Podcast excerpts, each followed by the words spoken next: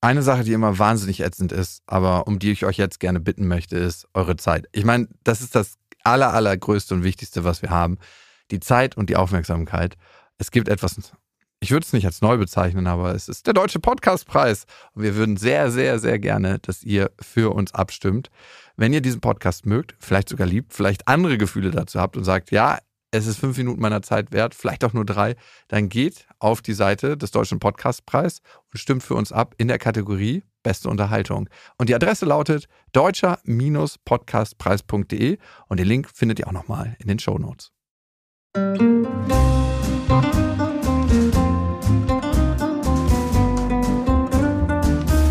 Das sind Beste Freundinnen mit Max und Jakob. Schrei ich oder schrei ich nicht? Und du sagst es mir nicht, aber ich schrei aber nicht. Leg mich doch am Arsch. Der ultra ehrliche Männer Podcast.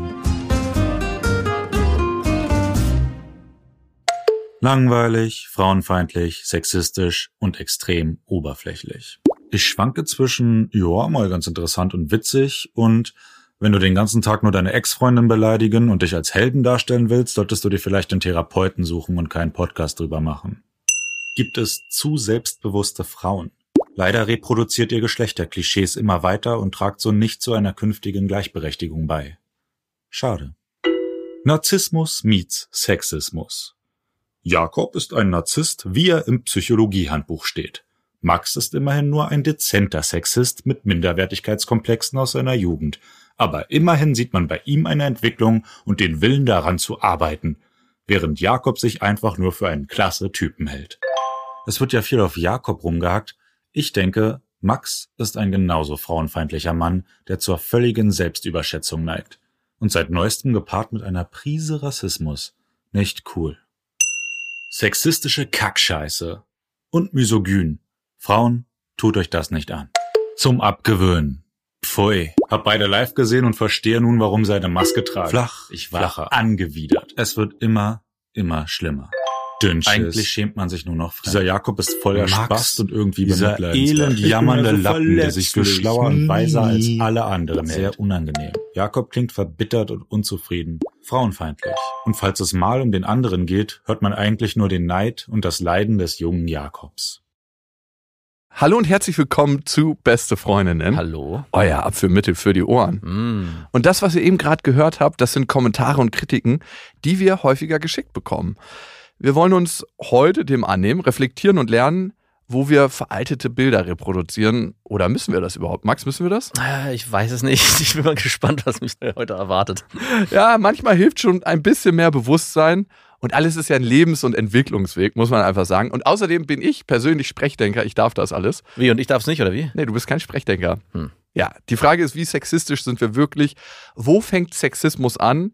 Müssen wir unseren Humor, den wir beide haben und den wir schon leider seit Jahren haben, Gut, man könnte sagen, kultiviert haben. kultiviert, ich weiß nicht, ähm, müssen wir den limitieren? Und an welchen Stellschrauben sollten wir persönlich und gesellschaftlich drehen? Was macht der Podcast mit den HörerInnen? Ne? Also es hören ja wahnsinnig viele Leute diesen Podcast. Und wie formen wir unseren Blick auf die Welt durch das, was wir konsumieren? Ich finde das auch immer wichtig. Ne? Und das finde ich auch für mich ganz persönlich wichtig.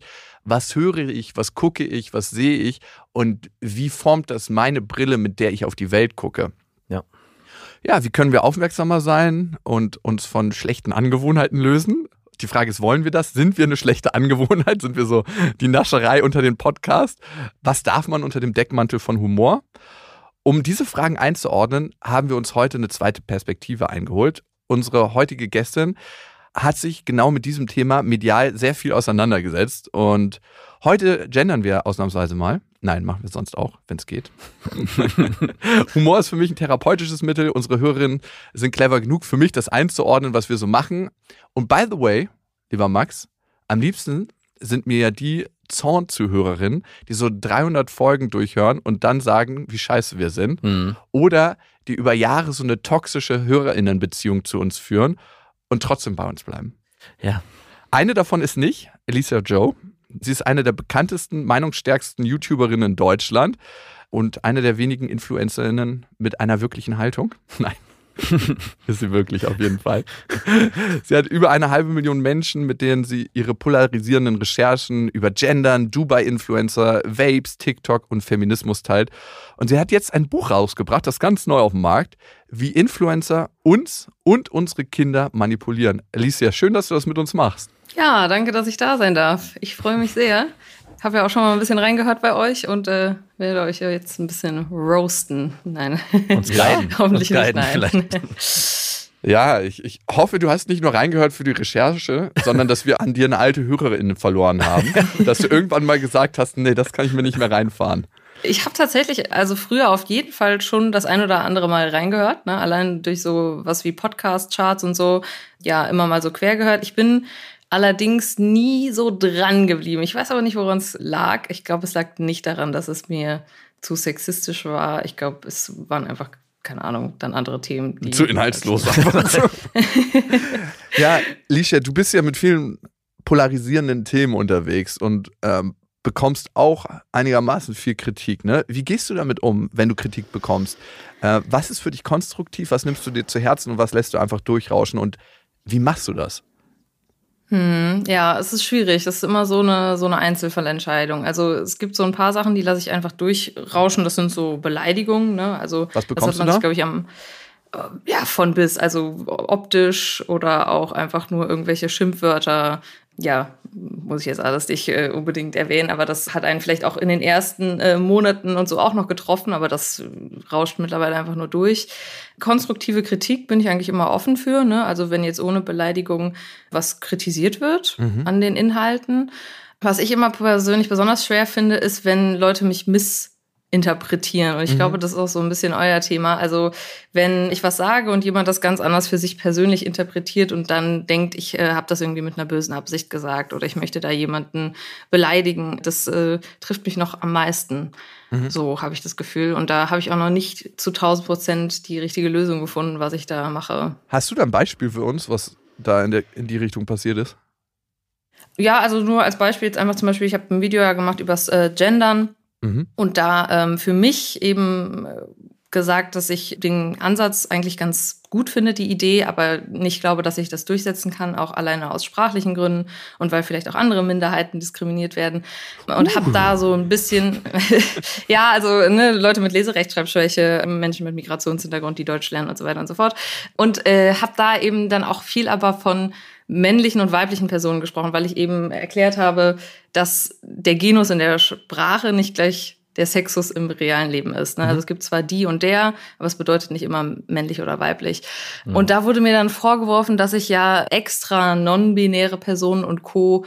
ausgeschlossen hätte aus meinem Video, wahrscheinlich weil das Thema für mich erstens keine Relevanz hat und wahrscheinlich ich da auch ein totaler Gegner bin und so. Also sowas wird dann da teilweise rein interpretiert. Und hattest du So ja dass auch, dann ne? teilweise was? Das extra Da, gemacht. das ne? extra raus. Ja, ja, klar. Also das Ja. habe ich natürlich extra rausgelassen, aber das müssen wir hier nicht. Nein, Spaß natürlich nicht. Genau, und dann geht das auf Twitter so weit, dass da halt wirklich so Begriffe fallen wie transfeindlich, äh, äh, non-binärfeindlich und so weiter und so fort. Aber ja. Glaub, glaubst du, dass manche Leute einfach ihren Köcher an Giftpfeilen füllen wollen und damit rumschießen? Das habe ich manchmal den Eindruck, wie viele Menschen so Hate im Internet auf die Art und Weise verbreiten. Und ich denke mir so, jo, wenn du diese Zeit einsetzen würdest, um wirklich Aufklärungsarbeit zu leisten, um wirklich was zu verändern, da wäre schon ganz, ganz viel getan. Mhm. Und ich frage mich immer, was passiert eigentlich mit dieser Art der Energie, wenn man so versucht, Transformationsprozesse anzustoßen? Ist das der Weg? Aber ich meine, das müssen die Leute dann selber finden. Das ist ja auch deren Haltung zur Welt. Und unser Gehirn ist ja auch darauf gepolt, einfach ganz viel Negatives zu sehen. Das ist wie Süßigkeiten in einem Feinkostladen.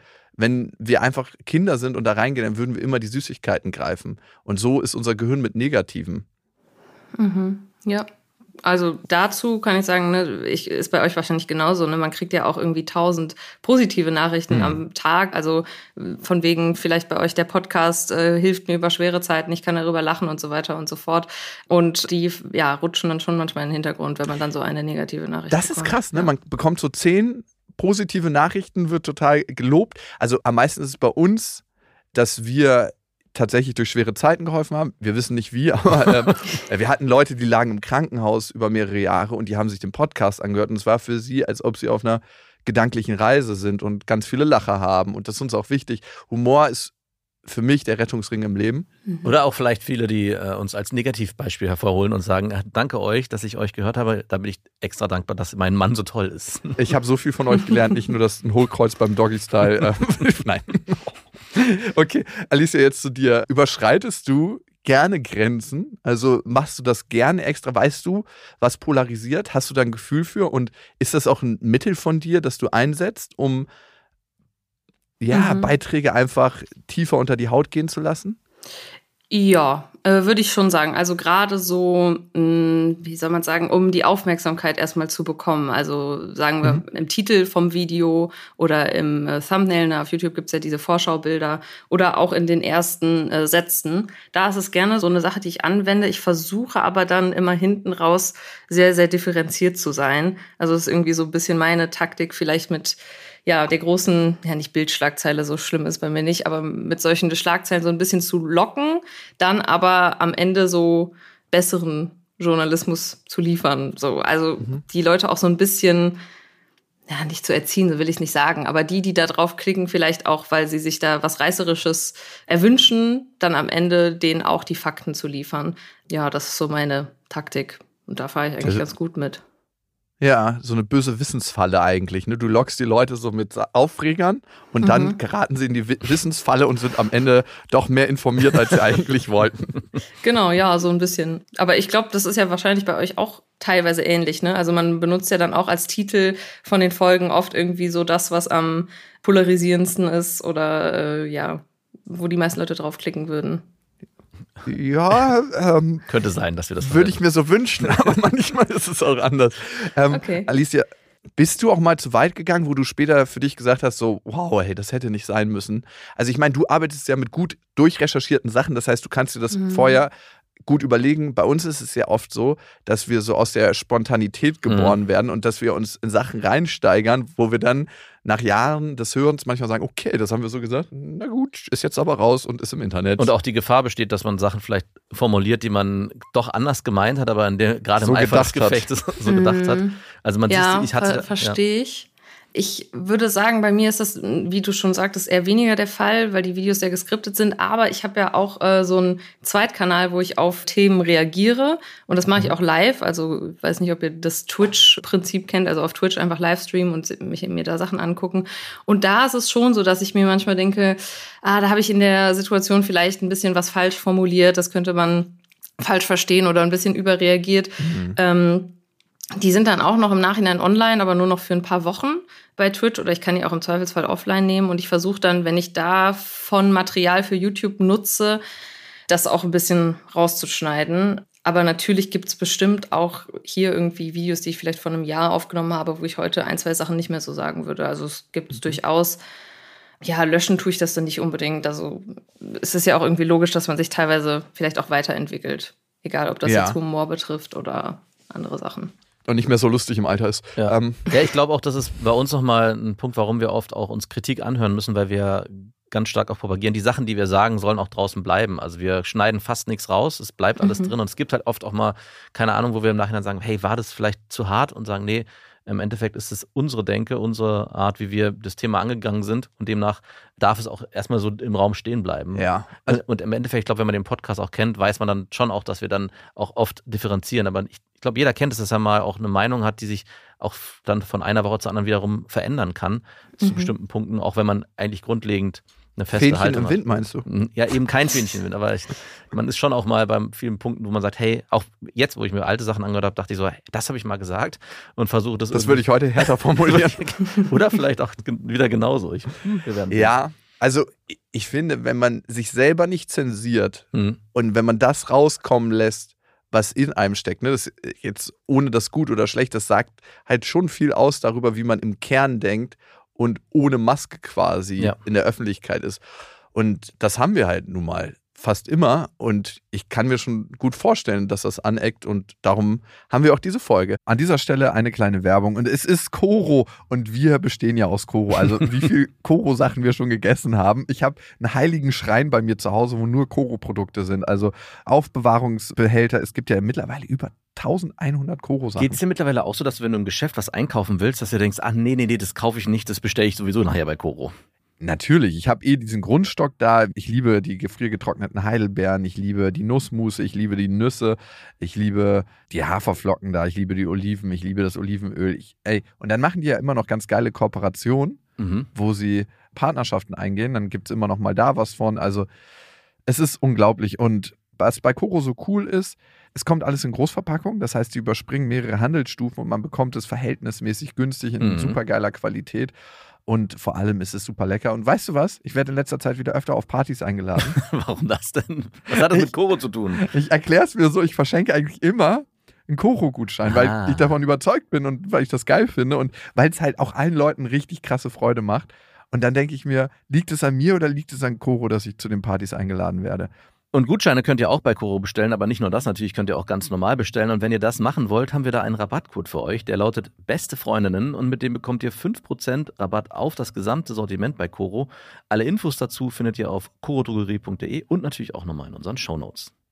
Alisa, wir würden gerne mit dir so einen kleinen Blog machen, wo wir so ein paar Begrifflichkeiten definieren, wo wir mit dir deine Haltung zu einem bestimmten Thema erörtern. Und als allererstes die Frage, bist du Feministin?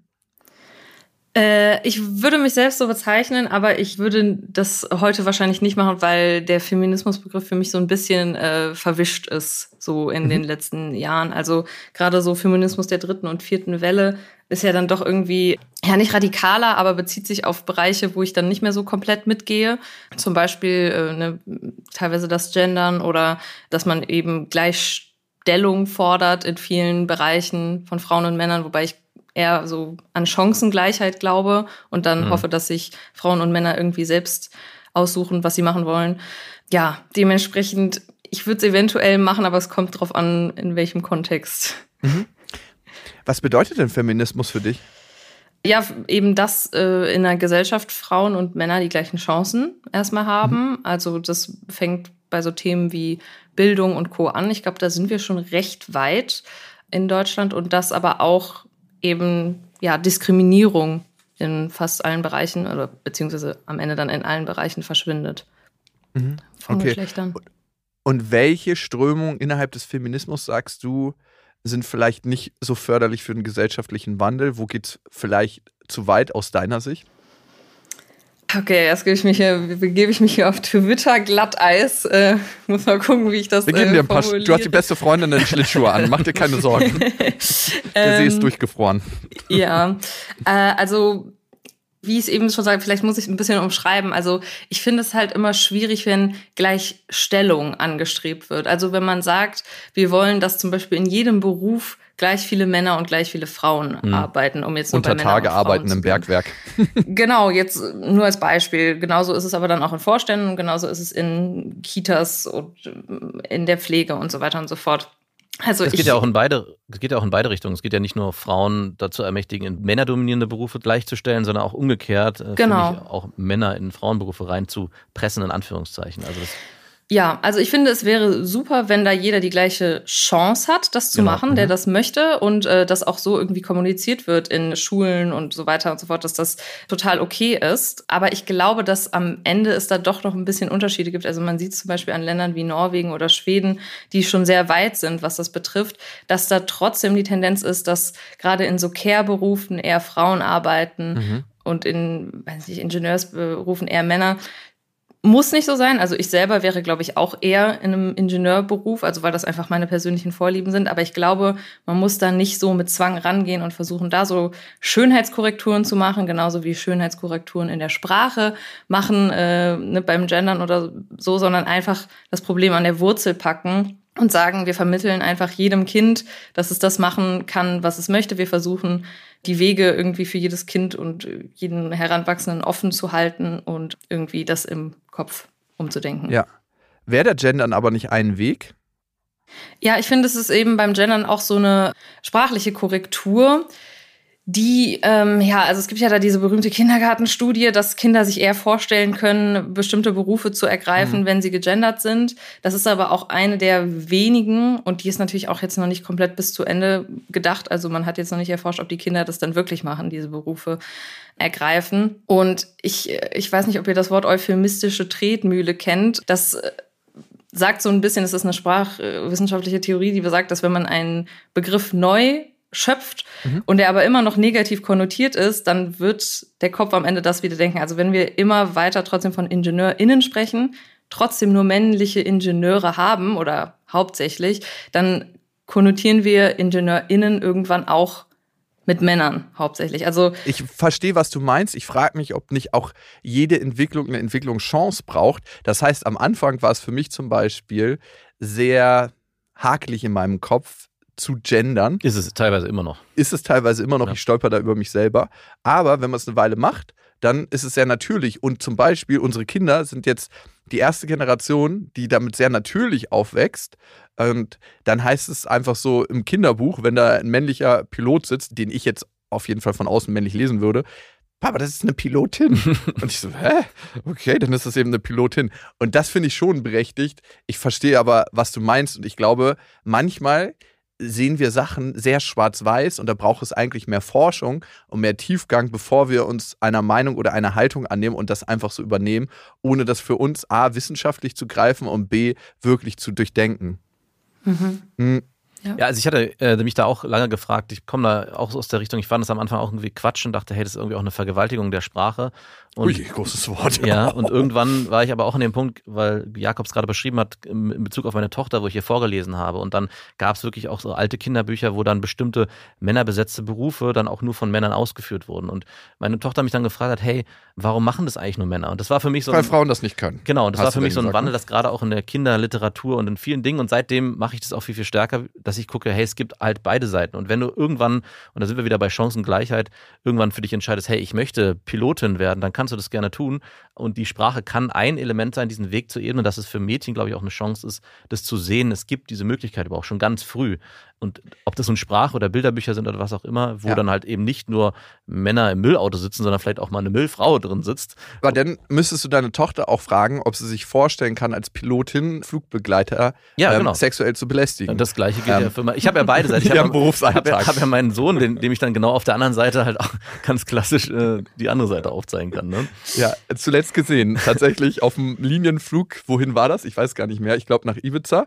Der Pilot kam raus so in der Mitte der Strecke und hat sich so erstmal seine Buchse hochgezogen, so wirklich wahnsinnig widerlich und hat sich so richtig dicht an die Flugbegleiterinnen herangestellt. Und man hat so richtig gemerkt, wie es denen so total unangenehm war. Und er einfach, ich habe in der ersten Reihe ganz vorne gesessen, darum konnte ich das wunderbar beobachten, richtig dicken Max gemacht hat und alle so ganz verklemmt über seine Witze, ja, sehr witzig, gelacht haben. Das müsste Voll. sich deine Tochter dann auch vorstellen. War das während des Flugs? Das ist ja dann schon ein schlechtes Zeichen, wenn dann der Pilot rauskommt. Oder? Ja, der Co-Pilot ah, ja, war ja noch am Fliegen und eine Flugbegleiterin ist nach vorne reingegangen, weil ich glaube, es müssen immer vorne zwei im Cockpit sein. Mhm, ja. Bin ich mir aber nicht so ganz sicher. Ja, ähm, ich glaube, seit, seit diversen Vorfällen da. Ja, ja einer hinten so. in der Kabine zum Belästigen und einer vorne zum Fliegen. okay. Wie man auch immer die Belästigung man auslegen ähm, möchte. Wofür sollte mehr gekämpft werden, Alicia? Äh, was meinst du insgesamt so in unserer ja, in der feministischen oder? Bewegung so. und all ihren Strömungen? Boah. Ich weiß, es sind sehr offene Fragen hier und ja. äh, das ist so, als ob man Glasscherben ausstreut und die Markus darüber gehen lässt. Ja, also äh, ich würde nach wie vor sagen, dass äh, mehr gekämpft werden sollte dafür, dass eben gerade jungen Leuten vermittelt wird, dass sie eben genau das machen können, was sie möchten. Und mhm. das könnte eben sein, zum Beispiel dadurch, dass man jetzt in Kinderbüchern vielleicht auch einfach mal ja eine Müllfrau drin hat oder eine Pilotin oder eine eindeutig weiblich zu lesende Person in dem Fall, ne, mhm. wenn man das Bild sieht nebendran. Ja. Aber das können Uiuiui. Da, da sehe ich Von how? Wie? ja, genau. Eindeutig weiblich zu lesende Person, da fängt es schon an. Da ich, schon, ich sehe schon die Kritik. Ja, das ist und, ja äh, wirklich puh, schwierig. genau, und äh, ja, vielleicht aber auch, äh, würde ich sagen, was ich mir so ein bisschen wünschen würde, dass man das Ganze so ein bisschen humoristischer und locker trotzdem betrachtet. Also, dass wir uns da mhm. alle so ein bisschen einig werden können und nicht da total verbissen rangehen, weil ich glaube, das führt langsamer zum Ziel, als wenn man es ein bisschen äh, lockerer angeht. Weißt du, was für mich manchmal Strömung im Feminismus vergiftet? Mhm. Dass, wenn jemand ein ganz persönliches Thema hat und das sein eigener Antrieb ist, um was nach vorne zu bringen und jemand sein eigenes Thema nicht sehen möchte und das nach außen bringt und andere Leute maßregeln will, weil er den Schmerz des eigenen Themas eigentlich nicht spüren möchte. Mhm. Und ich glaube, das ist eine Sache, die Feminismus nicht gut tut. Und dann auch viel gefühlten Männerhass erzeugt, wo sich vielleicht auch manche Männer nicht abgeholt fühlen und sagen so, wow, wenn das Feminismus ist, dann ist es für mich ganz, ganz schwer dabei zu sein, weil wie ist es bei einer Sache dabei zu sein, wo man das Gefühl hat, gehasst zu werden? Oder man wird ausgeschlossen. Oder ausgeschlossen, ja. dass man kategorisch nicht dabei sein darf, wenn man Fleischzipfel hat. Hm. Also, ja, das, das, ist für mich so eine Sache, die ich aus mhm. psychologischer Sicht manchmal beobachtet habe. Ne? Das ist jetzt nicht irgendwie ein durchgehendes Phänomen, aber bei manchen, wenn ich mit denen tiefer ins Gespräch einsteige, denke ich mir so, okay, ich weiß eigentlich, was dich wirklich antreibt und das wäre was für eine Psychotherapie und nicht für eine, eine Bewegung. Mhm. Ja, ich weiß, was du meinst. Also ich glaube, das ist genau das, was man manchmal bei diesen Kommentaren hat mhm. von Menschen, die was zwangsläufig vielleicht auch missinterpretieren wollen, weil das vielleicht genau. auch einfach ein eigener Schmerz ist. Ne? Also wenn ich jetzt mhm weiß ich nicht, darüber rede, dass äh, irgendwie, äh, und da würde ich mich persönlich nicht ausschließen. Also wenn jetzt irgendwie äh, in einem Podcast von zwei Männern darüber geredet wird, dass die Frau super aussah und eine super Figur hatte und ich dann denke für mich gerade, okay, ich habe vielleicht gerade nicht diese Superfigur und das trifft mich jetzt so ein bisschen, weil ich wäre eigentlich gerne so, mhm. dann mhm. bin ich wahrscheinlich auch dazu geleitet zu sagen, ey, das finde ich total scheiße, was ihr hier redet, das ist ja. voll verletzend und so. Natürlich teilweise nachvollziehbar, aber am Ende ja auch irgendwie so ein Schmerz, der in mir auch ein bisschen drin sitzt. Ja. Mhm. Und umgekehrt gibt es das natürlich auch, genau bei Männern, die eigentlich ein persönliches Thema ausleben in ihrem Frauenhass. Und da ist auch die Absolut. Frage, wo fängt, wo fängt für dich Frauenhass an? Ja, also da, wo, ähm, gute Frage, ja, da, wo es äh, eben auf das Geschlecht sich bezieht, ne? Also wo äh, einfach diese negative Konnotation da ist aus irgendwelchen Gründen. Ich mhm. muss sagen, ich sehe das auch manchmal schon in so, ähm, ja, ich weiß nicht, es gibt ja da auch diverse Flirt-Ratgeber äh, auf mhm. YouTube und Co., die so ein bisschen ja, wo ich auch manchmal Zeug. denke, ja, also natürlich bringt das Männer vielleicht auch teilweise weiter, aber bei manchen äh, in der Bubble sehe ich auch so ein bisschen, ja, irgendwie da ist so eine Art Geschlechterkampf. Also wir müssen jetzt XY machen, damit die Frauen uns hinterherlaufen und so weiter. Also ich finde, es fängt vielleicht da an, wo die Frau nicht mehr als auch Mensch angesehen wird, sondern im Vordergrund steht, dass es einfach erstmal eine Frau ist und deswegen XY gilt. Kann man das Bimsbar. verstehen? Ja. Ja, wir sagen Bimsbar dazu. Also okay. wir haben ja die Theorie, dass es, wir haben immer mal wieder erfahren, dass es nicht bei allen Männern so ist, aber wahrscheinlich bei 99,99 Prozent der Fälle, dass viele Männer einfach nett sind, weil sie bimsen wollen. Das ist eine wilde Theorie. Das ist eine ganz wilde Theorie. Zuletzt gehört von einem guten Kumpel, der hat sich gedatet mit einer Frau und der hat schon gleich bei dem ersten Date gemerkt, dass sie eigentlich nichts für eine Beziehung ist und so. Aber er meinte, er muss jetzt noch so zwei, drei Dates nett sein. Mhm. Ja, und das finde ich dann schon ganz schön fragwürdig. Gut, ähm, fängt da für dich Frauenhass schon an oder ist das äh, was anderes? Ja, Hass ist, ist halt das einfach nur hinterlistig. Ja, ich würde eher das sagen, weil ich finde, ja, also Hass ist halt schon ein sehr starkes Wort und ich möchte eigentlich auch nicht, dass das verwässert, ne? Also mhm. ähm, dementsprechend würde ich das, ja genau, mhm. zum Beispiel, dementsprechend würde ich das eher nicht als Frauenhass, sondern einfach als irgendwie ein bisschen eklig und ja, vielleicht auch hinterlistig bezeichnen. Ähm, Hass ist dann mhm. wahrscheinlich mhm. schon eher, wenn es halt wirklich auch in die Richtung geht, dass da irgendein Hasstiraden ges gesprochen werden, keine Ahnung. Ja, sagen wir, es war ein Bekannter.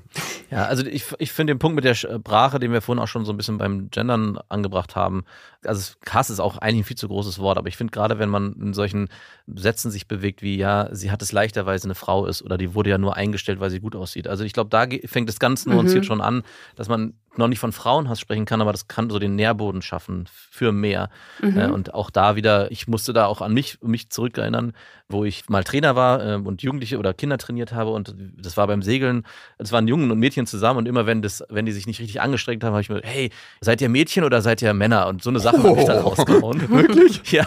Und dachte, und ich, irgendwann dachte ich so, was machst du ja eigentlich? Ja. Und musste dann irgendwie denken, was sollen vor allem auch die Mädchen denken, die da sind, hat mir darüber gar keine Gedanken machen. Ich glaube, darum geht es auch, sich ganz bewusst zu machen, auch in der Sprache, was sage ich eigentlich, was, was ist auch vielleicht irgendwann mal verinnerlicht worden und ich bin mir gar nicht mehr so richtig bewusst, was ich da sage, sondern spreche es einfach. Auswirkungen und welche das? Auswirkungen hat es, ja. Und ja. sich darüber ganz bewusst zu werden, damit eben das nicht zu mehr werden kann oder dass man vielleicht auch nicht Leute beeinflusst, die das hören und sagen, ah, wenn der das sagt, dann ist es ja wohl okay, wenn ich das auch sage.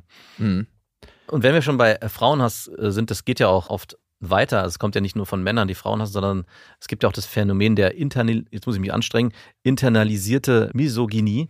Also wenn Frauen Frauen mhm. hassen. Äh, wie stehst du denn zu diesem Thema? Oder hast du das auch schon mal erlebt?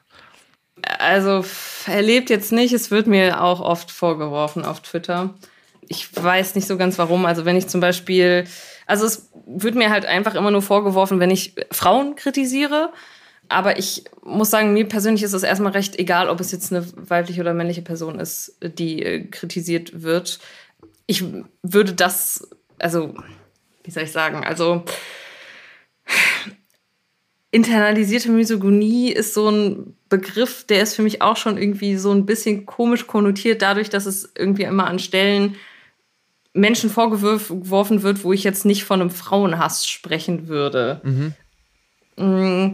Studenbissigkeit sondern, oder was? Nein, Nein, sondern es wird halt einfach oft so abgetan, wenn Kritik geäußert wird, ja, das ist internalisierte Misogynie. Das ist jetzt nur, weil du eine Frau bist und auch irgendwie für dich gelernt hast und verinnerlicht hast, dass du besser sein musst als andere Frauen und XY. Ich verstehe, was gemeint ist.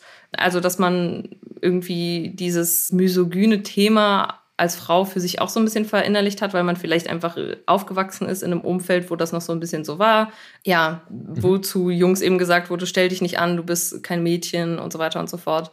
Den Begriff finde ich aber auch ein bisschen äh, schwierig, da er eben schon so oft irgendwie komisch eingesetzt wurde in den letzten Jahren. Ja. Übrigens fällt mir gerade ein, ich habe mal ein Interview mit jemandem gemacht, der eine Frau umgebracht hat. Bei einem Raubüberfall, da war der 21, 22. Mhm. Kleine Triggerwarnung, jetzt wird es richtig krass blutig. Und der hat halt einen Laden ausgeraubt mit seinem Kumpel und der war hinten an der Kasse und dann hat vorne noch eine Frau gewimmert und er ist nach vorne und hat die halt ja, umgebracht. Ich will nicht im Detail erklären, wie es ist. Und mhm. ich habe ihn gefragt, was seine erste Sozialisierungserfahrung war, die er mit dieser Sache verknüpft. Mhm. Und seine Eltern haben ihm irgendwann gesagt, ey, stell dich nicht so an, sei keine Memme, sei ein Mann, verhalte dich nicht wie ein Mädchen. Mhm. Und er war immer sehr, sehr weich in seinem Aufwachsen. Und das war für ihn, das hat er mir so beschrieben, der letzte Beweis für seine Männlichkeit. So, das für seine Härte, für das, was er ist. Und darum nochmal, dass Sprache auch manchmal Realität formen kann. Ja. Natürlich auf, über einen ganz, ganz langen Weg. Wenn wir mhm. über Sprache ja. kein Bewusstsein haben, finde ich an der Stelle krass, wenn ich mir das nochmal so bewusst mache. Nicht dieser eine Spruch wird letzten Endes dazu geführt haben, dass er die Frau umgebracht hat bei dem Raubüberfall. Aber es ist ja eine Aneinanderkettung von ja, ja. ganz, ganz vielen Ereignissen und Dingen, die wir hören. Weil alle negativen Glaubenssätze, die wir in uns tragen, kommen irgendwann von außen. Wir werden ja nicht mit denen geboren, ja, so, sondern mhm. wir nehmen die auf wie das Salz in unserer Suppe und internalisieren die und denken irgendwann, das sind unsere eigenen Dinger, aber das ist die Scheiße von außen. Gut, Nochmal zur Chancengleichheit. Wo gibt es die aus deiner Sicht schon und wo fehlt sie am stärksten und wie führt man sie herbei? Was ist der Weg? Hm, ich finde, dass es sie im Bildungssegment in dem Sinne schon gibt, als dass, glaube ich, man heutzutage in Deutschland kein Problem mehr hat, wenn man eben die finanziellen Mittel hat und auch den Background aus der Familie, dass man als Frau oder als Mann oder ähm, als auch non-binäre Person das werden kann, was man möchte. Also ich mhm. glaube, das ist heute schon erreicht. Also es gibt nicht mehr das Problem, dass ich jetzt als Frau kein Technikstudium machen könnte. Ich mhm. denke, da ist das Problem dann doch eher vielleicht auch, was die Chancenungleichheit betrifft, was eben Bildung und Wohlstand angeht, ne? Mhm, weil ja, es kommt halt definitiv. jetzt mittlerweile sehr stark darauf an, was mir von zu Hause vermittelt wird, ne? Ja. ob ich auch daran glaube, dass ich das machen kann. Also ich kann als äh, Frau, wenn es mir vermittelt wird, alles machen, was ich möchte, aber wenn ich eben zu Hause immer gesagt bekomme, nein, äh, mach das nicht, das ist zu gefährlich oder we- weiß ich nicht, was man da eben so Ja. mitbekommen kann, dann bringt Noch das nicht nichts. mal das, genau. Ja. Alicia, was du sagst, ist so super wichtig. Ich habe in einem Kinderhilfswerk eine Weile gearbeitet. Das ist noch nicht mal im Möglichkeitshorizont. In diesem Kinderhilfswerk, da waren ganz, ganz viele Eltern Hartz-IV-Empfänger. Und was wollten die Kinder werden? Drei Sachen. Einsortierer bei Netto, weil sie das immer gesehen haben. Mhm. Oder Erzieherin oder Erzieher, weil die halt in dem Kinderhilfswerk waren. Oder Hartz-IV-Empfänger. Ja. Weil das ist der Raum an Möglichkeiten, der aufgemacht wird, wenn du aus einer bildungsfernen Familie kommst. Ja. Ganz, ganz häufig. Und das sind die Ausnahmen, die es da rausschaffen. Aber wenn du irgendwie aus einer Familie kommst, wo alle studiert haben, dann ist es für dich auch relativ natürlich zu sagen, ich studiere auch später. Ja. Meine Geschwister und ich sind die erste Generation in unserem Familienstammbaum, die studiert haben. Und es war eher was Außergewöhnliches, den Weg zu gehen. Also ich sage jetzt nicht, dass meine Eltern das nicht gefördert haben, aber es war so, jo, mach halt, was du willst. Und in manchen Familien wird das eher als selbstverständlich angesehen. Ja, ja. Ja, also genau. Zurück zu dir. Ich gebe dir mal, sorry, die Redestab wieder. Nö, äh, passt. Also würde ich genauso unterschreiben, was du, was du gerade gesagt hast. Ja, absolut. Was führt denn zu mehr Chancengleichheit aus deiner Sicht? Mm, Dass wir auch da schon sehr früh einsetzen und eben auch jungen Leuten alle Möglichkeiten aufzeigen.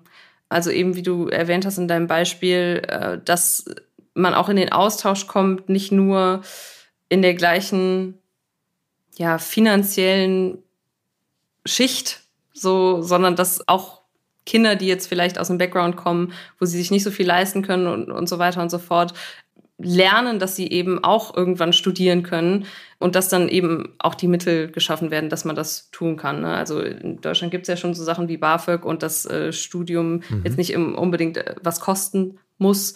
Ja, so würde ich das eigentlich sehen. Und ja, was Frauen und Männer betrifft, eben auch so. Also, dass natürlich auch Firmen sich da ihrer Verantwortung bewusst sind und Mhm. ähm, da gleichzeitig also auch versuchen, vielleicht in ihrem Unternehmen sich breit aufzustellen. Aber vielleicht auch, dass jeder so ein bisschen, wie soll ich das beschreiben? Also ich glaube halt, wenn die Generation, die jetzt so mein Alter ist, irgendwann Kinder bekommt oder etwas jünger, dann ist schon mal das Ganze so einen ganzen Schritt weiter, alleine durch auch unsere persönliche Entwicklung. Mhm. Weil wir jetzt alle wissen irgendwie, was in Bezug auf Chancengleichheit und Co. wichtig ist. Also ich glaube, dass es auch einfach eine Frage von Zeit ist, manchmal. Ähm, Absolut. genau. Ja, total. Und Also- Bildung. Also Bildung, Bildung, Ja. Bildung, Bildung. Also ich nenne mal ein Beispiel. Ich war 2009 in Afghanistan und wir haben ja auch mit unserem Support lange versucht, über den militärischen Weg Afghanistan zu befrieden und zu sagen, okay, äh, wir müssen die Taliban niederwetzen und über diesen Weg, über diesen militärischen Weg. Es war in Teilen wahrscheinlich auch wichtig, weil die auch dort gewütet haben und menschenrechtsverletzende Handlungen durchgeführt haben. Aber es kann halt immer nicht der einzige Weg sein. Und ich habe jemanden kennengelernt, der war lange beim Militär und irgendwann ist er Entwicklungshelfer geworden. Und der hat gesagt, was ist der eigentliche Weg, der Wandel in einer Gesellschaft bringt?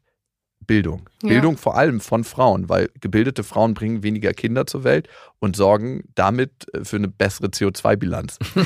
Klingt krass hart, aber wie machst du das, wenn du zum Beispiel nicht sagst, okay, alle Taliban, ich bombe euch nieder, sondern in Verhandlungen mit denen gehst. Weil wenn du zum Beispiel Taliban in Afghanistan, ich meine, das ist jetzt ein bisschen weit ausgeholt, Hm. kennengelernt hast, dann weißt du, es gibt radikal extremisierte Taliban und es gibt Taliban, die einfach in der Gesellschaft mitströmen und mitschwimmen, Brüder und Schwestern sind, Vater und Söhne sind und eigentlich nicht als das angesehen werden, als was wir die von außen jetzt sehen, als Ausländer, die wir in Afghanistan sind. Und das ist das, finde ich, Interessante, dass wir ganz, ganz viel erstmal verstehen müssen, um wirklich Wandel vollziehen zu können. Und das ist bei uns in Deutschland auch so, dass wir bestimmte Dinge erstmal erkennen und sehen müssen, bevor wir so von außen so, ah, okay, das machen wir jetzt so und so, das hat schon mal funktioniert. Und Krieg bringt immer ganz gut Demokratie. Das haben wir in der Vergangenheit festgestellt. Und es Ja, braucht halt auch Zeit, ne? ne? Wenn, Ja, genau. Und es braucht halt auch Zeit, ne? wie, wie du es vorhin auch schon gesagt hast, dass wir nicht jetzt, auch wenn wir jetzt uns bewusst werden dieser Themen und ja auch vieles davon ja auch schon passiert ist, die nächste Generation wird davon noch viel stärker profitieren. Also wir erziehen ja unsere Kinder schon ganz anders,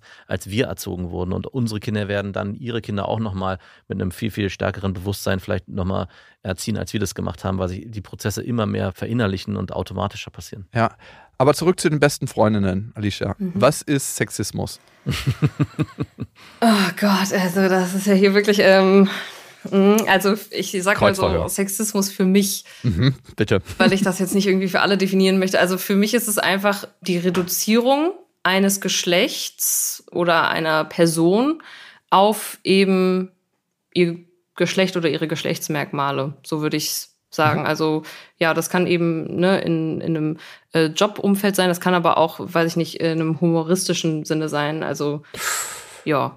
Okay. äh, wo, wo, erlebst du Sexismus? Du selber ganz persönlich oder erlebst du Sexismus? Mm, äh, ich erlebe es teilweise natürlich auch in so negativen Sachen wie zum Beispiel ne, so Catcalling auf der Straße hinterhergerufen bekommen sowas. Man könnte natürlich jetzt auch mhm. noch weitergehen und sagen, ich erlebe es vielleicht auch teilweise im Positiven, wenn ich zum Beispiel in den Nachtclub kostenlos komme, während meine männlichen äh, Freunde Eintritt zahlen müssen. Mhm. Aber auch. Dafür musst du beim Friseur mit, mehr zahlen. Genau, aber auch dann wiederum im Negativen, dass ich zum Beispiel als Frau, ähm, ja, vielleicht kann man es nicht mehr als Sexismus beschreiben, aber dass ich eben auch oft zum Beispiel gesagt bekomme, ja, Thema, äh, weiß ich nicht, äh, vielleicht nur Erfolg wegen äh, der weiblichen Vorzüge und so weiter und so fort, was auch natürlich mhm. sehr treffen kann.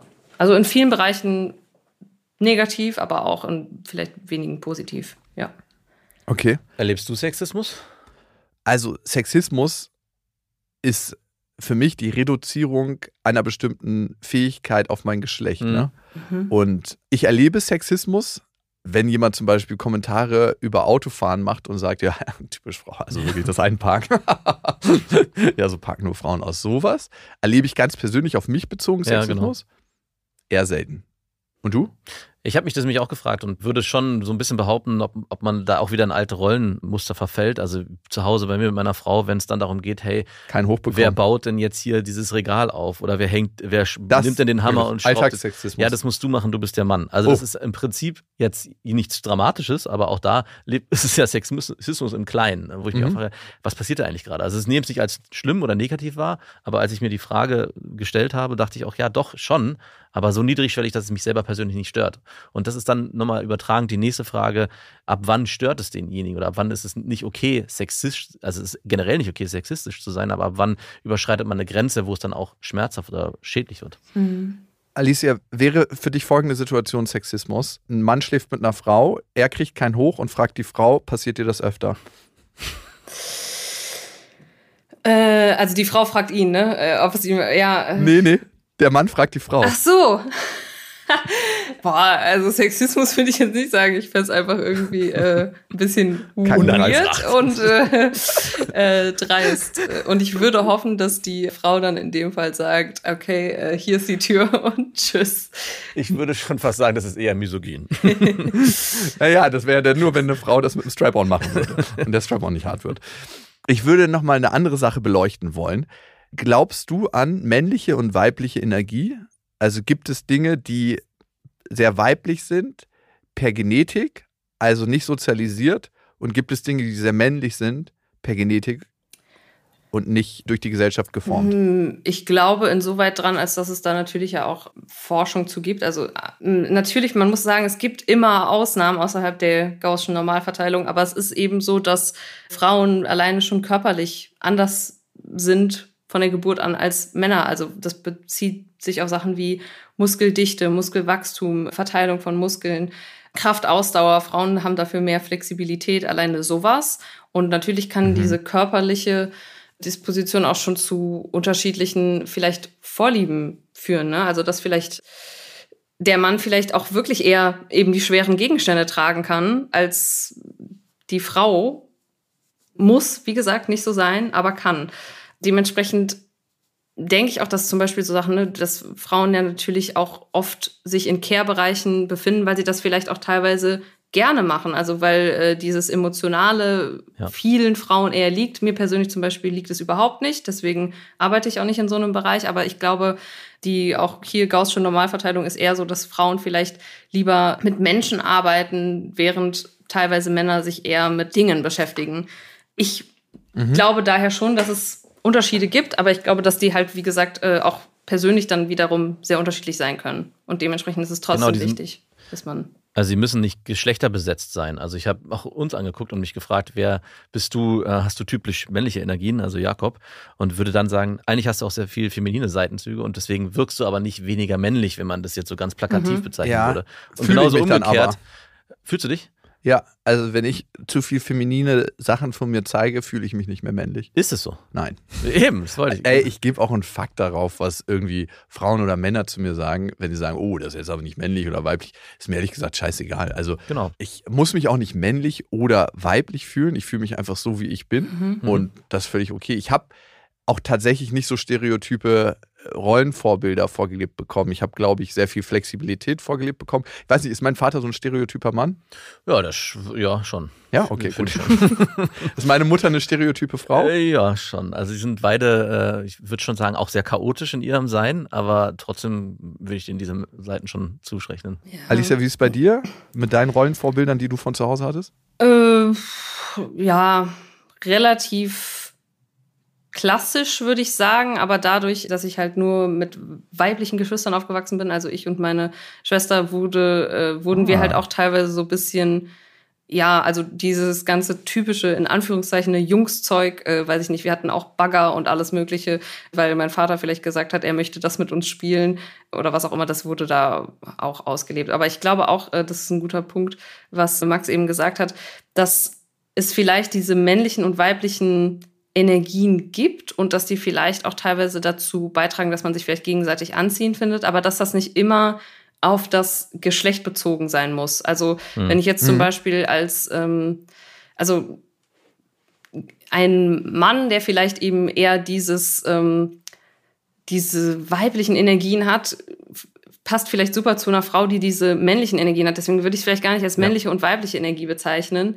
sondern Genau, genau das, ja, genau das habe ich mich auch gefragt, inwieweit man, wenn man von Mann und Frau spricht, von weiblicher und äh, maskuliner Energie spricht. Also das ist irgendwie, widerspricht sich das so ein bisschen, aber und, und trotzdem weiß jeder, was gemeint ist damit. Mhm. Und auch da wieder das Beispiel mit den eigenen Kindern, wo ich dann auch erlebe, wenn mein Sohn äh, nach der Kita nach Hause kommt und dort die ganze Zeit ruhig sein musste, beziehungsweise sich nicht körperlich ausleben durfte. Und das Erste, was er macht, ist mit mir irgendwie sich zu prügeln und zu toben und irgendwie ein Schwert zu nehmen und Das geht äh, nicht. einen Karton kaputt zu Nein. hauen. Und ich das dann auch sage, hey, ja klar, mach das. Das ist äh, super und wichtig, dass du dich da ausleben kannst und auch die innere Energie hast, also maskuline Energie hast oder männliche Energie hast, die du dann ausleben musst. Und genauso umgekehrt, wenn meine Tochter nach Hause kommt, hat sie das nicht so. Und auch wenn ich sie versuche, vielleicht auch mal zu fördern und sage, hey, wollen wir rangeln, wollen wir toben, dann macht sie das auch, aber nicht in der Intensität und in der Stärke, wie es mein Sohn macht. Ich erschummel mir immer kuscheln durch ein bisschen Toben. genau, das ist die andere Seite. Und da bin ich auch immer in so einem inneren Rollenkonflikt, wo ich denke, einerseits möchte ich beide Kinder gleich erziehen, dass sie auch alle Möglichkeiten haben, dass sie, also mein Sohn da soll mit Puppen spielen, soll alle klischeebehafteten weiblichen Dinge ausprobieren, die es. Hä? Beim Nagellack hast du doch letztens Nein gesagt. Nee, nö, habe ich nicht Nein gesagt. Kannst jetzt ruhig zugeben. Habe ich nicht Nein gesagt. Nein, hat nicht. Und genauso umgekehrt will ich meiner Tochter natürlich ermöglichen, dass sie äh, auch, weiß ich nicht, sich ein Schwert nimmt oder irgendwas kaputt haut, wenn sie das möchte.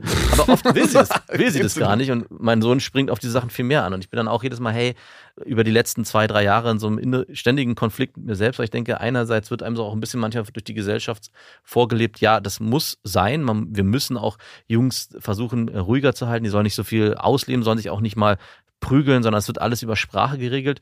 Und auf der anderen Seite sollen Mädchen in Rollen gedrückt oder gepresst werden, die sie dann unbedingt auch ausprobieren müssen, schon fast. Wo ich mich dann frage, nein, es ist eigentlich viel, viel wichtiger, einen Nährboden zu schaffen und die sollen sich dann selber raussuchen, was sie wollen. Und dann spielt es auch nicht so eine krasse Rolle, ob das ein Geschlecht ist, äh, ob das ein Junge oder ein Mädchen ist, sondern was er eigentlich eher für Energien in sich trägt, die ihn dazu bewegen, das dann auszuführen. Akzeptanz ist das Ja. Stichwort. Dass man sich so gesehen fühlt, wie man ist. Aber die Frage, wie ist man? Wie Ja, und das man? gilt es dann rauszufinden auf dem Weg. Ja.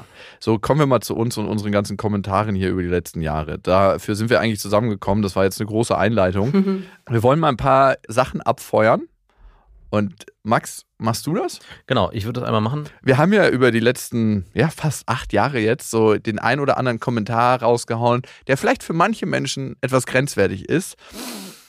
Das Leben ist eine Entwicklung. Raus damit, Max. Hau mal raus. Und Alicia, du kannst ja mal dazu was sagen, wenn du möchtest. Sorry für den Flex, aber in mich verlieben sich ziemlich viele Typen. Oder Natürlich. sie wollen mich bimsen oder beides. Äh, geh mal vom Bimsen aus. Ähm, Äh, ähm, da muss ich kurz reingrätschen. Ich glaube, dass viele Frauen, glaube ich, von vielen Männern gebimst werden wollen. Alter, natürlich. Also, also ich meine, dass viele Männer. und viele Männer sind dann auch einfach verdammt nett, um das zu erreichen. Ja, genau. Und dann kann man das verwechseln mit zusammen sein wollen. Also das ist jetzt kein super krasser Flex, als Frau gebimst werden zu wollen von Männern ist irgendwie so, Jo, ähm, ein Zebrastreifen. Ist so nur über die Straße gehen. Und der Zebrastreifen sagt so, sorry für den Flex, dass die Autos langsamer fahren, wenn sie herankommen. Okay, Wow. aber Ja, ähm, also ich finde den Zebrastreifen-Vergleich so ein bisschen schwierig, aber ich finde es auch gleichzeitig, also ich finde es ein bisschen lustig. Also ich sehe das jetzt auch nicht so super ernst. Also natürlich gibt es das Klischee, ne, dass Männer eher bereit sind, also das, was vielleicht auch nicht unbedingt ein Klischee ist, ne? Also wir bewegen uns hier, ich weiß so auf auf Glatteis. gibt's ja Umfragen zu. Ja, also dementsprechend, ähm, ich finde es eigentlich noch im Rahmen des Humors gerade ganz witzig. Also für die Person selbst vielleicht jetzt nicht unbedingt, aber ja. Also ihr? für uns, um das mal einzuordnen, ich glaube, was ein bisschen missverständlich ist, so diese Parallele zu dem Zebrastreifen zu ziehen, weil eine Frau ist ja kein Zebrastreifen, aber wo ich tro trotzdem sagen muss, das ist für mich 100% so und dazu gibt es Umfragen, dass die meisten Männer in dem Moment, wo sie eine Frau treffen, die für sie einigermaßen optisch ansprechend ist, für sie ganz persönlich definitiv immer eruieren, würde ich mit der schlafen oder nicht. Nein, das ist auf gar keinen Fall so. Und äh, falls ja, muss es einfach nur die passende Möglichkeit geben. Und ich halte das nicht für sonderlich schwierig als attraktive Frau, dass Männer äh, halt einen bimsen wollen und ganz viele Männer einfach auch freundlich zu einem sind, genau aus dem Grund und nicht auch aus viel mehr Gründen, weil sie das inhaltlich so wahnsinnig interessant finden, was die Frau sagt. Ich glaube, und das haben wir hier wiedergegeben. In deiner, Max, grenzwertigen Art eben. Und ich bin da drauf eingestiegen. das war meine Schuld. Also wenn ein Mann nicht irgendwie fähig ist, eine Lampe aufzuhängen oder was im Haus zu reparieren, ich finde, das hat immer was krass Unmännliches und das ist ein richtig krasser Abturner. Ja. Irgendwie ist das was Biologisches, dass man das in irgendeiner Form können muss. Aber ich finde es auch geil, wenn eine Frau selber Sachen auch handwerklich dann selber machen kann, ey. Und wenn es nur der Ikea-Schrank alleine aufbauen ist, ohne am Ende irgendwie alle 50 Schrauben übrig zu haben, das reicht mir schon. Du musst gar nicht groß irgendwie ein Loch bohren oder Decke abhängen und Lichter verbauen. Du bist auch handwerklich, Max, das merkt man so richtig an dem O-Ton. Ich finde den gar nicht so schlimm, den Kommentar. Alicia soll das ja bewerten. Ja, also äh, ich muss sagen, da würde ich einfach äh, persönlich nicht mitgehen. Also ich habe, glaube ich, in meinem Leben schon einige Männer gedatet, die jetzt vielleicht handwerklich nicht so super begabt sind, die ich aber trotzdem für. Wie war das für dich? äh, total schlimm, unmännlich, oder? ganz schrecklich. Also deswegen bin ich Ja. auch nicht mehr mit denen zusammen. Nein. ja, genau. genau, du musst dich ja mal fragen, warum bist du mit denen kein Partner? Äh, nee, ähm, Spaß beiseite. Also die waren für mich jetzt trotzdem in dem Fall nicht weniger männlich. Ich glaube, das ist vielleicht auch einfach eine Sache, was so ein bisschen persönlich ist, ne? was man vielleicht damit assoziiert. Ja, und äh, du hast ja auch danach gesagt, ähm, dass das auch cool ist, wenn eine Frau sowas kann und dass vielleicht Männer auch sowas attraktiv finden. Dementsprechend würde ich den ersten Teil nicht ganz unterschreiben und den zweiten finde ich eigentlich ganz solide. Ja, da kommt meine persönliche Sozialisierung wieder zum Tragen. Ich bin ja in einer Handwerkerfamilie groß geworden und da hat man schon mal einen Hammer an den Hinterkopf geworfen gekriegt, wenn man das nicht konnte. Also, ich krieg von meiner Frau äh, oft vorgeworfen, warum ich nicht mehr mache im Haushalt und dass ich das, also gerade so handwerkliche Geschichten. das hat ja was mit deiner Faulheit zu tun. Ja, und ich habe, ich sage dann auch, ich habe darauf keinen Bock. Und wenn du es machen möchtest, dann mach's doch selber. Du schaffst es schon. Und ich ermutige sie dazu, die Sachen selber zu bauen. Und ganz ehrlich, äh, es hat dazu geführt, dass sie es auch selber macht und die Sachen auch gut macht. Also es ist auch so ein Mega bisschen, geil. Ja, also äh, und dann widerspreche ich mir da auch überhaupt nicht, sage ich, dass ich das auch attraktiv finde, wenn eine Frau das selber macht. Ja, du bist einfach auf den Rücken des Voltigierpferds aufgesprungen und äh, reitest dann mit dem, deinen Schläppchen deine Runden. Das Ja. geht dann natürlich gar nicht. Nächster O-Ton bitte. musste ich mich nämlich an diesen Satz erinnern, als er hier mal saß. Ich verstehe das nicht, wie ihr immer so reden könnt. Alle Frauen sind schön. So, hm, alles klar. Ja, es sind auch alle Frauen ja, schön. sind sie ja auch. Aber Aber nicht jeder kann die Schönheit von allen Frauen wertschätzen. Da brauchst ganz besondere Konnoisseure. Ähm, ja, ist halt, oh Gott, ähm, ich kenn's mich jetzt auch schon direkt mit. Ich würde sagen, es ist halt leider eine un sehr unangenehme Wahrheit, aber auch hier, ne, natürlich ist es so, dass zum Beispiel, um ein Extrembeispiel zu nehmen, Frauen mit 85 nicht mehr als so attraktiv wahrgenommen werden auf dem Datingmarkt, wie jetzt zum Beispiel, weiß ich nicht. Eine 21-Jährige? Ja, also alleine schon an, anhand von ne, äußeren Merkmalen, die man dann äh, in dem Alter erreicht hat und so. Also das ist natürlich auch irgendwie so ein evolutionäres Ding. Ich würde sagen, in vielen Hinsichten stimmt es auch nicht. Also ich habe jetzt zuletzt erst wieder sowas gesehen, dass zum Beispiel Gewicht jetzt gar nicht so viel auf dem Datingmarkt ausmacht, wie man denkt. Ne? Also dass zum Beispiel auch auch Größe nicht. Äh, ja, genau, mhm. auch äh, Größe jetzt nicht so entscheidend ist. Aber ähm, natürlich kann man sagen, dass es eben Menschen gibt, die vielleicht eher weniger attraktiv sind und mehr attraktiv, wenn man unsere westlichen Schönheitsideale ähm, zu Rate zieht. Und dementsprechend ist es schon, finde ich, ein äh, harter Witz so, aber ich verstehe, dass dem zugrunde natürlich eine eher unangenehme Wahrheit liegt, die es in unserer Gesellschaft auf jeden Fall noch gibt. Alicia, wir hatten dich hier heute als harte Kritikerin eingeladen. Kannst du bitte aus unserem Rettungsboot des Humors aussteigen und in dein hartes Kritikerboot einsteigen? Okay, der nächste O-Ton. Also man muss dazu sagen, der ursprüngliche Satz kam ja von deinem Vater, der gesagt hat, irgendwann mal alle Frauen sind oh, schön. ey, ja, dieser Satz, ey, da denke ich mir so, yo, warum schläfst du da nicht mit ihnen? Und wenn man sich so die Gesellschaft anguckt, guck dir mal die Frauen von allen Fußballprofis an. Wie viel würdest du sagen, sind auf dem gleichen optischen Niveau wie der Fußballprofi als solches. Mhm. Nur so optisches Niveau. Relativ wenig. Und wenn du dir anguckst, wenn Männer in Positionen sind, wo sie sehr viel Auswahl haben, mit welchen Frauen schlafen sie? Also wenn du so eine Feldstudie machst, sagt das schon sehr viel darüber aus, wie es in der Praxis gehandhabt wird. Und man kann sich natürlich auf seinem spirituellen Selbstfindungstrip sagen, alle Menschen sind schön und das kann ich auch bestätigen. Also ich war selber auf so Seminaren mit meinem Vater, wo ich dann dazu gezwungen wurde, mit äh, Frauen zu tanzen, worauf ich eigentlich gar keinen Bock hatte. Weil du die äußerlich nicht attraktiv fandest. Ja, weil ich denen einfach nicht nahe sein wollte. Mhm.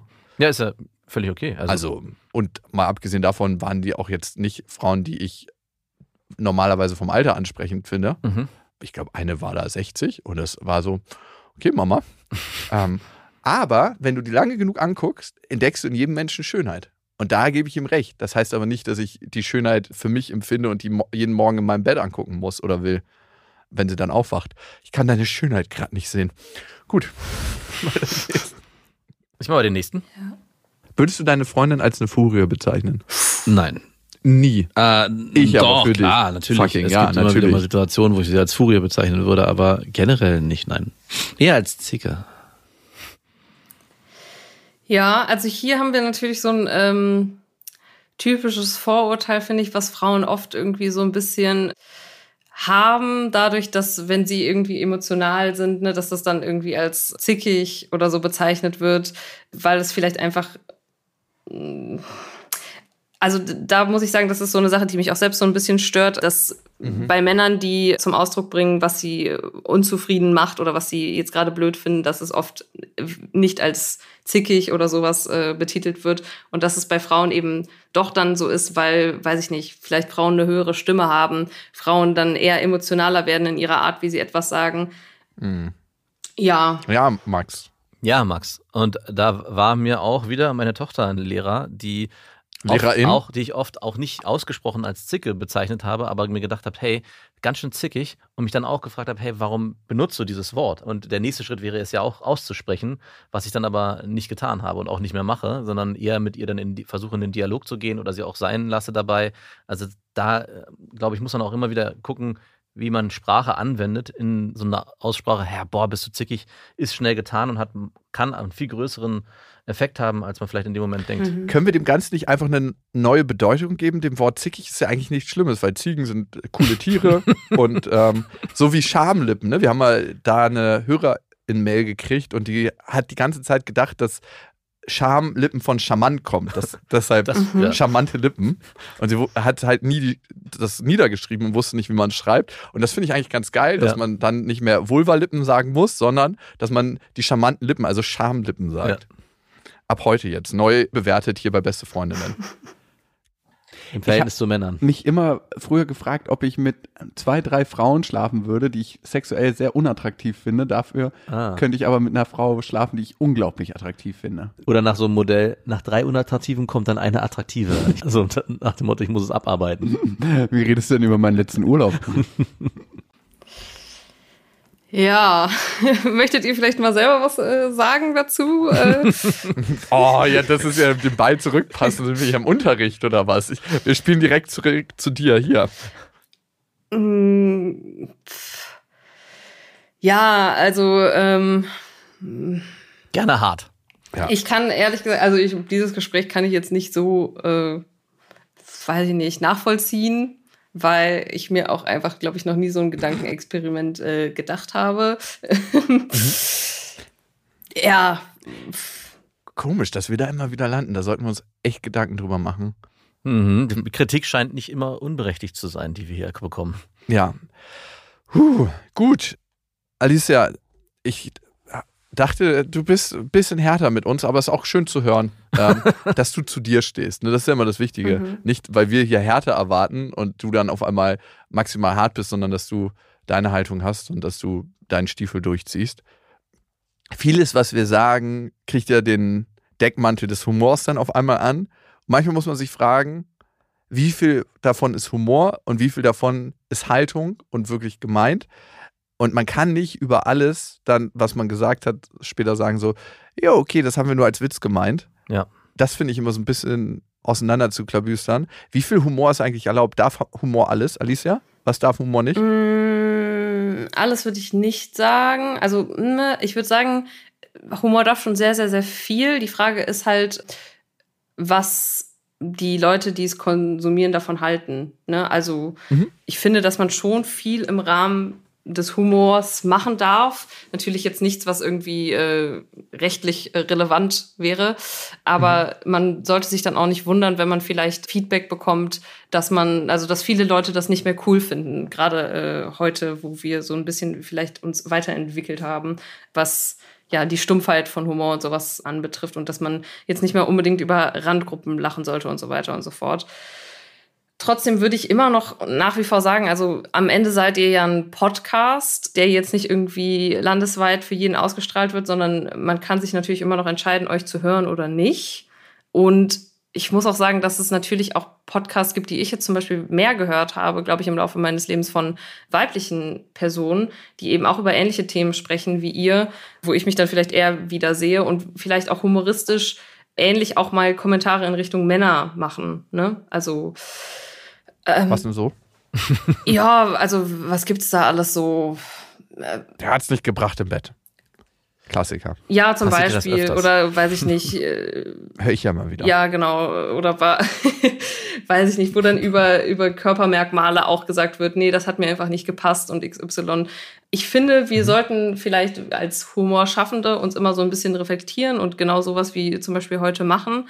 Dennoch sollte man nicht vergessen, dass natürlich es immer noch eine Meinungsfreiheit gibt, dass äh, Humor auch vieles darf, aber man sollte sich eben auch nicht wundern, wenn man dann auch Kritik zurückbekommt, die eben auch unter die Meinungsfreiheit zählt und äh, ja, genau. Oder eben alleine lacht, Genau, wie Max immer sagt. So. Genau, man, oder ja. man, Humor darf alles, aber man muss sich dann auch nicht wundern, wenn man am Ende ganz alleine dasteht und nur noch über sich selber lacht.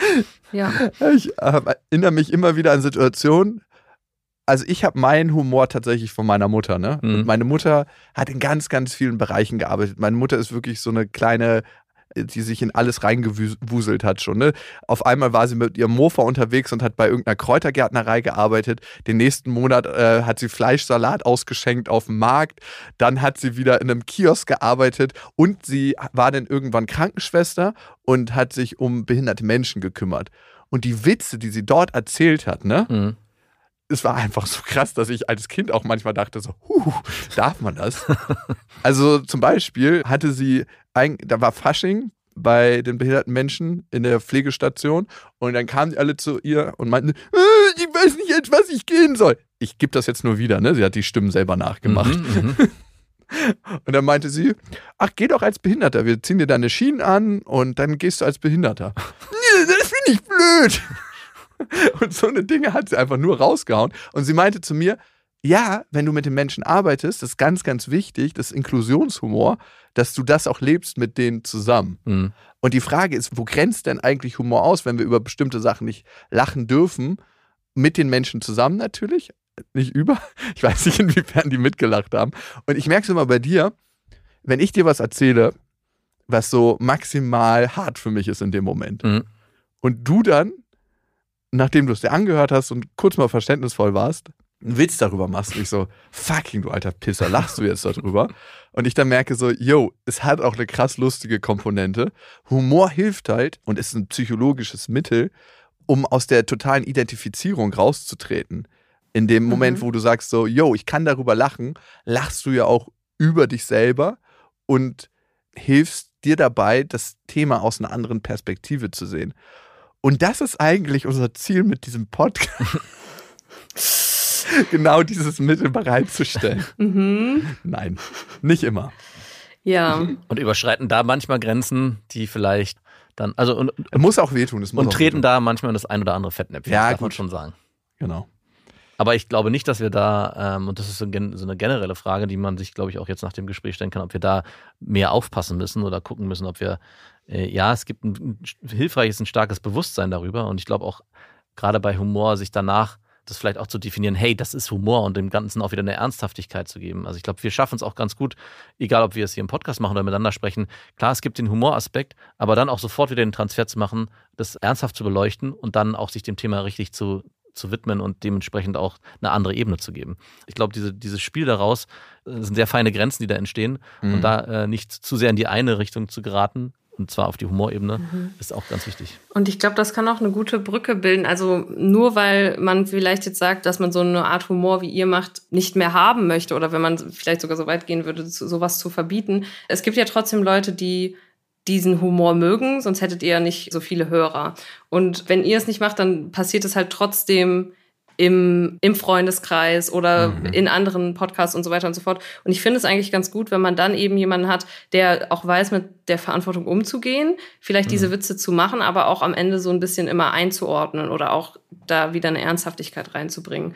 Dementsprechend denke ich, ist es äh, wichtig, dass es eben auch vielleicht jede Art von Humor gibt. Und es ist besser, wenn dieser Humor dann von Menschen gemacht wird, die äh, das auch ein bisschen einordnen. Ja. Ja, wenn wir die Waffen nicht nach Afghanistan liefern, dann macht es jemand anderes. Ja, so würde ich es jetzt nicht sagen. Also, Das ist äh, ein schöner Abschluss. Darum lasst uns lieber an dem Geschäft mitverdienen. der Vergleich hinkt so ein bisschen. Ja, nicht mitverdienen. Es geht eher um ähm, auch eben reflektieren. Ja. Ne? Ja, also das ist für mich auch so ein Ding, ne? In der Psychologie. Wir wollen immer Dinge sofort verändern und sofort anders machen und ganz, ganz große Themen verändern. Der Schlüssel für alles ist eigentlich immer Bewusstsein. Dass wir uns über die Dinge, die wir machen und wie wir sie machen und was sie für Auswirkungen haben können, bewusst sind. Das heißt nicht, dass man immer sofort was ändern muss oder dass wir unseren Kern, der uns ja auch verbindet, Max zumindest habe ich das Gefühl, Hm. aushöhlen müssen. Ja. Ich meine, so unterhalten wir uns ja auch privat. Das sind ja am Ende Privatgespräche, die öffentlich sind. Hey, sorry, ne? Das ist einfach so. Und wie du sagst, also wenn die Leute Bock drauf haben und sich das anhören möchten, dann können sie das tun. Und wenn sie keinen Bock drauf haben, dann freue ich mich, wenn sie das trotzdem tun und uns am Ende der 300 Folgen sagen, wie scheiße wir Oder der sind. 400 oder der 500 Folgen, je nachdem, Ja. wie viel noch kommen. Alicia, gibt es von dir noch berühmte letzte Worte? Äh, eigentlich nicht. Ich hoffe, dass hier äh, nichts aus dem Zusammenhang geschnitten wird äh, im Nachhinein und irgendwo äh, ich wieder für irgendwas gecancelt werde, aber am Ende kann man es auch nicht vermeiden. Ja, Ach so, ja, die Gefahr haben, mit der müssen wir alle leben. Ja, besonders du, weil du ja hier im Podcast bei uns bist. Genau. Und eine Sache noch, äh, merkt ihr schon mal den 23.02.23 vor. Mehr dürfen wir noch nicht verraten. Aber da würden wir dich gerne herzlich einladen. Okay. Dankeschön für die Einladung, aber ich möchte nicht kommen. Nee, äh, also danke, ich merke es mir vor. ich weiß ja nicht, worum es Okay, geht. ähm, vielen Dank, dass du da warst Ja, und äh, dass wir deine Haltung und Meinung zu den Themen hören konnten. Ja, danke, dass ich da sein durfte. Das waren Beste Freundinnen mit Max und Jakob. Jetzt auf iTunes, Spotify, Soundcloud, dieser YouTube und in deinen schmutzigen Gedanken.